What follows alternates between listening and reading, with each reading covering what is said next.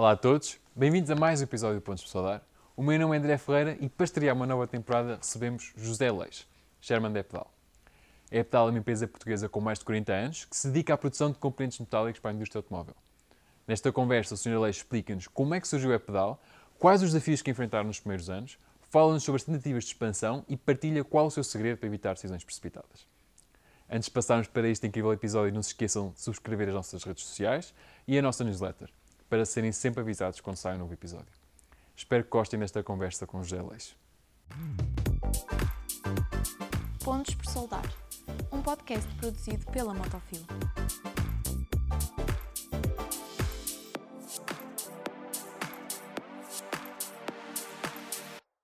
José Leix, muito obrigado por estar aqui neste podcast. Uh, como é que começou a sua carreira? Esteve sempre ligado ao setor ciclista e automóvel ou fez alguma coisa antes? Bom, muito obrigado também pelo convite da, da Motofil. Um gosto de estar aqui e, e, contar um pouco a minha história, que já vai um bocadito longa. é, lá eu comecei uh, a trabalhar nas férias, como na altura era normal, com, para ajudar a, a parte familiar, mas trabalho, trabalho, comecei a trabalhar numa oficina de automóveis. Okay. Como contabilista, uh, a minha base de formação é contabilidade, e, e, então estive três meses nessa, nessa empresa. Ao fim de três meses comecei a trabalhar, eu diria a trabalhar, porque fui para a Esmaltina, na, na, área das bicicletas, e aí passei cinco anos, responsável para a parte da contabilidade. Uh, ao fim de cinco anos uh, fui para a cerâmica, okay. uh, trabalhei na Rebigrés, e ao fim de quatro anos da Rebigres comecei o projeto da Epdal. E como é que este projeto começa? Juntou-se com outras pessoas? Como é que a ideia surgiu? Vamos lá ver, a Epdal uh, surge numa época que havia falta de componentes, estamos a falar em 80, 81, e havia um armazém de bicicletas em Sangalhos, que era o Cachimoro, onde o meu sogro trabalhava, e o meu sogro era muito amigo de um, um Sr. Albino, que era da, da Ciclofa April. Okay. Havia uma relação de amizade, de, de Angola e tudo isso. E então juntaram um pouco a parte industrial do Sr. Albino com a parte comercial e parecia que o projeto seria é, engraçado para, para a pedal fazer peças em alumínio, uh, crencos de alumínio, uh, como é que se diz, guiadores de alumínio. Outros componentes de... Todos os componentes de alumínio. Só que o faltava o mais importante, era o know-how uhum. das coisas. E então o que acontece? Acontece que a pedal começou, começou mal.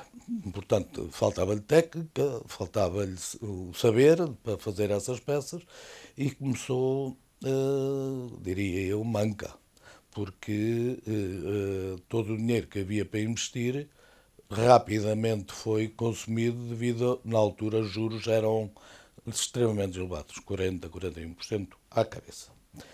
E então eu fui convidado para vir para a empresa, no, no princípio, mas estava a trabalhar na Rebigres e uh, só passado um ano e tal é que vim para a Pedal para começar a tomar conta da contabilidade e, e estava o Sr. Albino uh, como um industrial da, da, da fábrica. Aí uh, começámos a, a não haver dinheiro porque não se produzia não se produzia peças para vender e houve uma, um, grandes dificuldades que se passaram na altura. Passado isso, uh, começámos, entretanto, a vender peças para a Citroën Mangualde. Devido aos, aos relacionamentos de conhecimento, conseguimos vender peças para o dois cavalos e para o Meari. E, e, era mais fácil produzir as, as, peças para o automóvel do que era para os componentes de, de, alumínio, sim, porque em termos metalúrgicos era mais fácil uh, trabalhar o ferro, porque havia conhecimento do ferro, do que o alumínio. Não é? O alumínio não é fácil tra trabalhá-lo. Um, esse foi um princípio. Foi andando muito manca, até que depois, ali em 86, começámos a exportar para a França para as scooters, eh, para o mercado de reposição, e depois, mais tarde, entramos nas linhas de montagem das scooters Peugeot e MBK. Uh, aí surge a primeira aquisição da Motofil, de, à Motofil, que foi o robô. Era, era isso que eu ia perguntar, como é que entra a Motofil na vida da e a robotização também, acredito, nesta claro, altura na altura foi para fazer os descansos centrais da scooters, Sim. da Peugeot, era uma grande cadência, trabalhar dia e noite não era normal na zona, foi um, um, um projeto uh, Executivo, sim. que justificava a compra de um robô, o robô era difícil, uh, tinha quase o robô comprado à, à ABB, entretanto surge o João Carlos uh, e, e convenceu-me a comprar o robô Motofil, o, o, robô da, da Fanuc, Sim. E a partir daí foi um começo engraçado com a Motofil, que ainda hoje temos muitos robôs da Motofil. Era o seu primeiro robô? O meu primeiro robô. Ou seja, o processo de robotização. O meu primeiro empresa. robô e o primeiro robô da Motofil. Sim. E há uma história engraçada aí, já agora, que é a questão. O João Carlos fez uma, uma, uma mesa que a mesa parecia que tinha nascido no Alentejo, que era devagarinho, a rolar e tal. E, e passado um ano, o João Carlos troca a mesa por uma mais rápida. Sim. Aí logo foi, foi uma boa relação que começou daí com, com a Motofil. Consegue-me precisar o ano uh, em que isso 89. Foi? 89. Como é que foi esta entrada? Como é que foi... Uh, as pessoas não estavam habituadas a ter um, um equipamento robotizado a fazer o mesmo trabalho que elas tiveram alguma resistência? Houve alguns problemas? Qual foi a história do, do primeiro robô? Bom, o primeiro robô, como eu disse, foi para fazer uh, descansos centrais para a Peugeot. Tínhamos que fornecer qualidade, tínhamos que garantir que as soldas eram bem feitas, tu, tudo isso que ainda hoje se, eh, se, exige. E a única forma de nós cumprirmos com os requisitos da Peugeot era comprar um robô e e, e, e, e, havia uma outra questão que era muito importante. Eu, para fazer a quantidade de uh, descansos centrais, tinha que pôr muitos soldadores. E, na altura uh, que surgem os robôs, já havia alguns robôs na área, na zona, nós uh, quisemos evoluir e, e, e, ao fim de pouco tempo, poucos anos o robô estaria pago e tínhamos uma garantia de qualidade e uma garantia de, de, produção. Então o, as pessoas no chão de fábrica não sentiu que houvesse... Um... Não, na altura as pessoas... Uh, até se sentiam mais motivadas. Era novo. Porque era novo, era um novo, era um novo desafio, novas tecnologias, conhecimentos. Na altura, hum, penso que as pessoas uh, sentiram orgulho, tenho a certeza que sentiram orgulho de sermos das primeiras empresas a ter robôs. O Sr. Leixo estava a dizer que já tinha uma carreira longa. Agora é Sherman da, da Airpedal. Esta mudança de papel traz novas exigências? O que é que mudou no seu, no seu dia a dia? Epá, no meu dia a dia hum, praticamente não mudou nada. Porquê? Porque uh, eu não, posso, não funciono sozinho, funciono com uma equipa. Uh, de hoje somos uh, sete diretores em que nós tratamos, tra, um, traçamos um objetivo, analisamos os dados mensalmente e uh, fazemos investimentos em grupo, ou seja, é muito mais fácil trabalhar em grupo do que trabalhar isoladamente, porque isoladamente pá, fazemos erros, como todos. E em grupo, o, o grupo verifica algum, algum entusiasmo que possa haver em nós que uh, de compra de uma máquina, de fazer um investimento, tudo isso. E, e sempre se há vontade de um lado para comprar do outro, há calma, vamos com calma, vamos indo. E isso é muito importante trabalhar em grupo. Qual é que é a receita certa? Esse equilíbrio entre entusiasmo e arriscar e ter talvez um pouco os pés na terra e fazer... É como sal na comida. Nem muito, nem pouco. tem, que, tem que haver sempre alguém que nos contrarie, porque às vezes, e, e, eu também tenho, tenho esse defeito, entusiasmo com novos projetos e novos investimentos e tudo isso, e, e, e às vezes tenho que parar um bocadinho porque isto até 2008 foi, como costumo dizer, foi sempre a acelerar uh, o com o pé no fundo. Sim. E em 2008 tivemos um revés grande, estávamos a crescer 30% na altura, uh, estávamos a investir na Polónia, uma fábrica com 2 mil metros uh, ao lado da GM.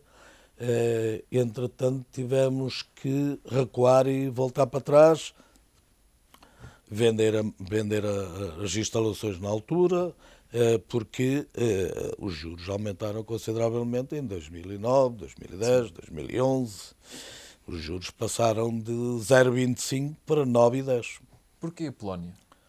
Nós eh, tínhamos acabado em 2006.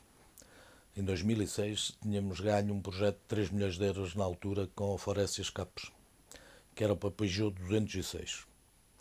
E então o Peugeot 206 na altura era para a Eslováquia, em Ternava. Uhum. Fizeram uma fábrica nova, a PSA fez uma fábrica nova e uh, nós uh, uh, fornecíamos as peças daqui para, para, para Ternava, que eram 3 mil e tal quilómetros, não faço ideia agora. E, e nós, na altura, a moda também era toda ir para o leste, que o leste é que ia ser o uhum. futuro da indústria e tudo isso, e da economia, e nós uh, dissemos, temos que ir uh, começar a internacionalizarmos, certamente para uh, perto da fábrica, onde, onde iriam ser in, in, englobadas as peças, e, e então fizemos um estudo e fomos, durante uma semana andámos na República Eslovaca, na República Checa e depois acabamos por ir para a Polónia. Porquê a Polónia?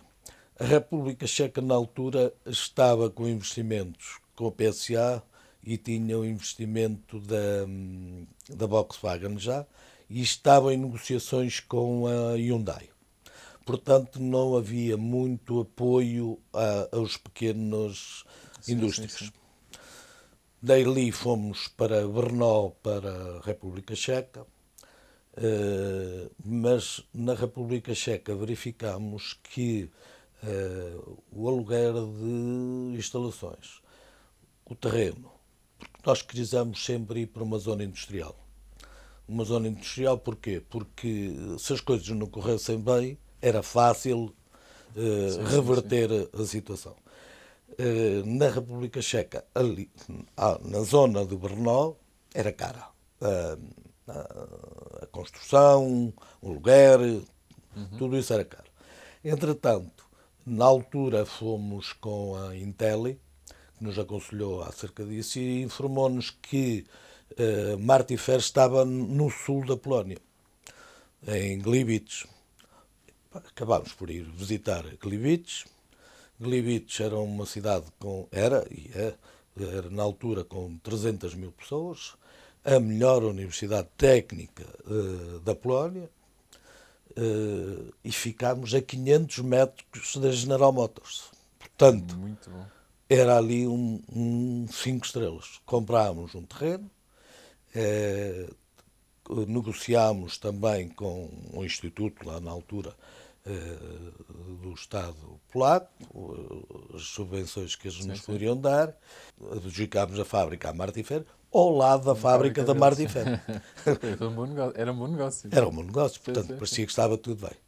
O que acontece? Acontece que veio a crise e, e a fábrica fica pronta em, a meio da crise, em, dois, em janeiro de 2009, quando estávamos com quebras de 65%.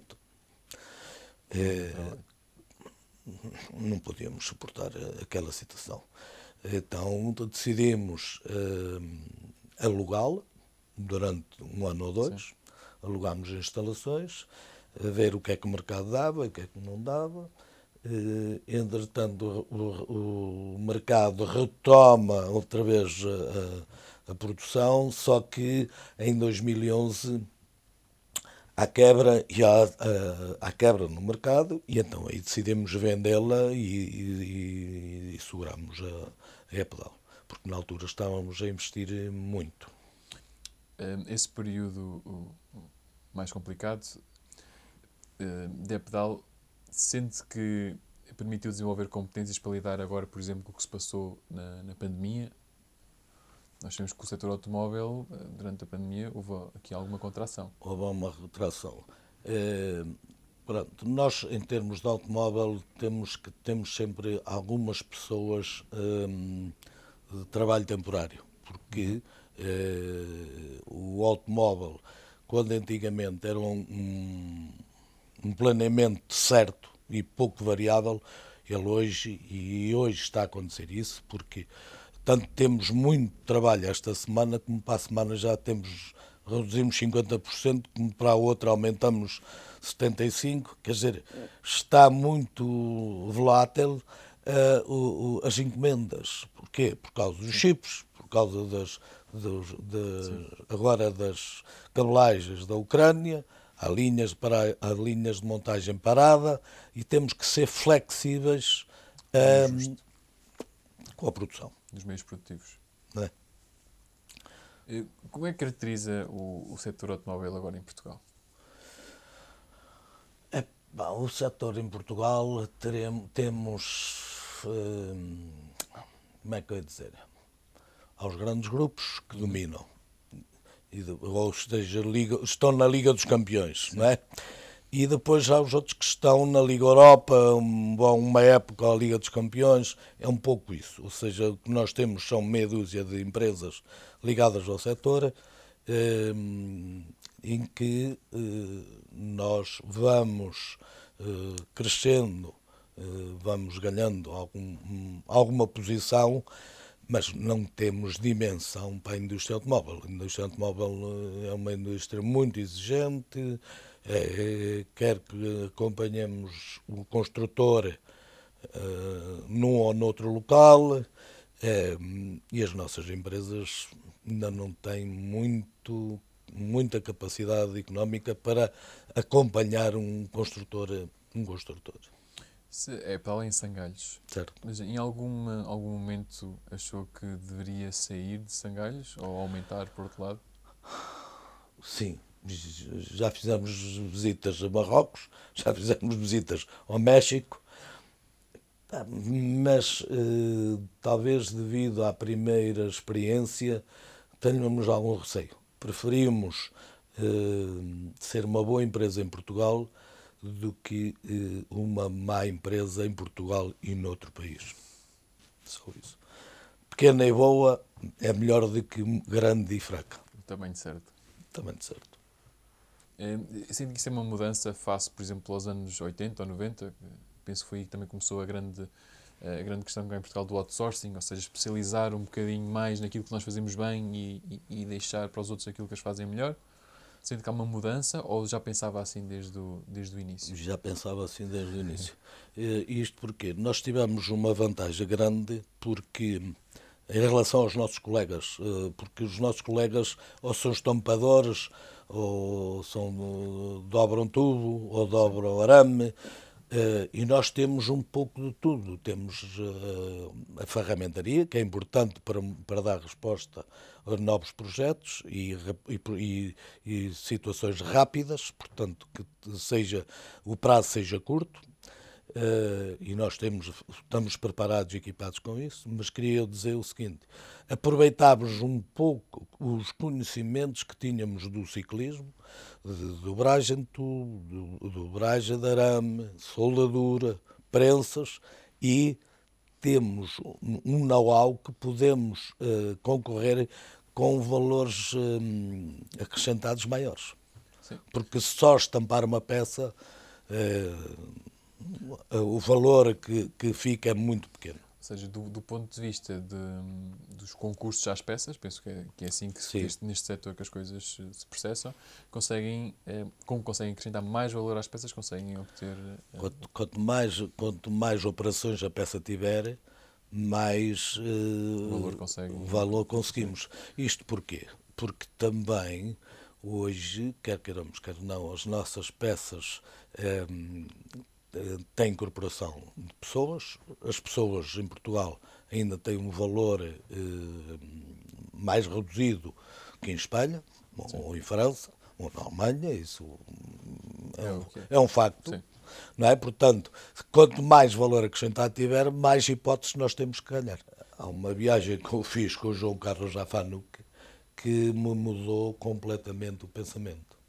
Ou seja, a Fanuc consegue montar robôs ro- com robôs, com as luzes desligadas.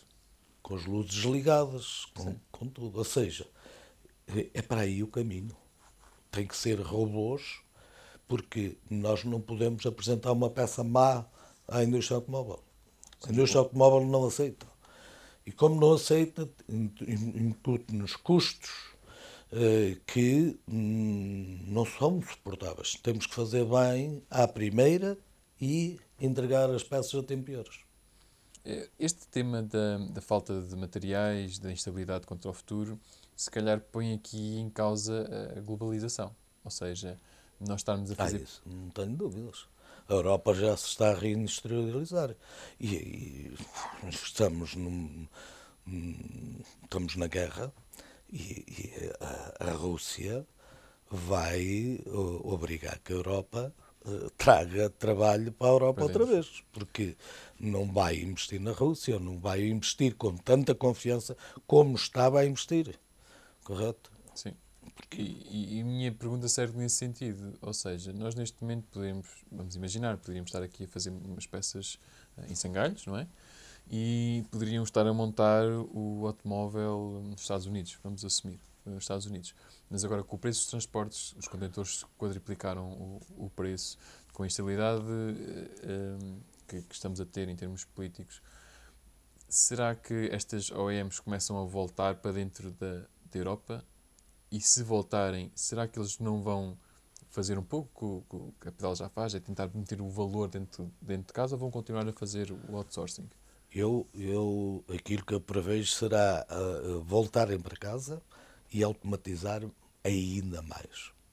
Correto? Ou seja, eh, praticamente robotizar quase tudo. Sim. Não é? Conseguem ac- as- acomodar as flutuações de, Claro, de produção? porque, porque eh, o problema hoje, só para lhe dar uma ideia, nós temos preço de logística até meio da França. De meio da França para lá, Não é, não é- já não temos, não temos preço para chegar à Polónia ou à República Checa ou assim. Não quer dizer com isto que não estejamos a mandar peças para a China. Sim, sim, sim. Correto ou não? Nós estamos a mandar todas as semanas perto de de 28 paletes para um ano, para a China. A China. Correto ou não? É, lá está uma tecnologia que nós aplicamos nova numa ferramenta que garanti- garantimos que a peça vai 100% funcional numa determinada medida. Mas isso é impressionante, como é que uma empresa portuguesa consegue ser competitiva face à China, não é? Porque assumiria-se que os preços seriam eh, muito mais baixos. Sim, mas, Mas a eh, devido à tecnologia não tecnologia, não seja. Não, não quer dizer que a China não esteja tecnologicamente avançada, mas Sim, sim. Mas, Mas, ainda eh, falta. A China também já não está tão barata como isso. Nós temos, temos eh, já compramos equipa, ferramentas na China e hoje a ferramenta em Portugal é- é mais barata do que na China. Porquê? Porque eh, comprando uma ferramenta na China temos que, que acrescentar custos de um técnico ir duas ou três vezes à China, é caro. Temos que mandar chapa para a China e depois todos os alfandegamentos, transportes, tudo isso para chegar. A China tem coisas boas que é capacidade de resposta. Este tem ferramentarias com mil pessoas a trabalhar. Ou seja, aquilo que nós damos três meses ou quatro meses para, para fazer uma ferramenta, eles fazem num mês. Se de um lado eles têm esta capacidade produtiva, nós ainda continuamos a ter algum deste valor de acrescentado tecnológico. Sendo que isto, obviamente que é algo que a Epedal está, já está, está a fazer, eh, mas no resto dos, do, das empresas do mercado português é, é, uma trajetória que eles também estão a tomar ou ainda estão muito focados só na parte produtiva, só na robotização ou, ou tornarem os seus processos mais eficientes? Tenho alguns amigos, no, nem no Mobile, todos estamos no mesmo campeonato, correto? Okay. Estamos ao mesmo nível, eh, pode haver um mais baixo ou outro por uma questão momentânea de, de, de dificuldades financeiras, mas estamos, estamos ao mesmo nível. Uh, talvez uns mais um bocadinho acima, mais equipamento, mais, uh, mais robotização, máquinas novas, ok, tudo bem. Que eu vejo em termos de mercado, outros mercados, vejo que há empresas já bem equipadas, já bem robotizadas, Uh, ainda lhe falta algumas coisas, mas já estão a trabalhar no bom caminho. Já respondem tecnologicamente e, e, e com rapidez. Esta questão dos processos, são as OEMs que dizem como é que têm os seus processos? Ou, por exemplo, se eu tenho uma peça que. Não, o, o, o cliente dá-nos um desenho e nós uh, estudamos a melhor forma de fazer a peça. Okay, engenharia de Ou fazer o conjunto. E depois apresentamos ao cliente uh, as, as vantagens que nós, que nós hum, encontramos.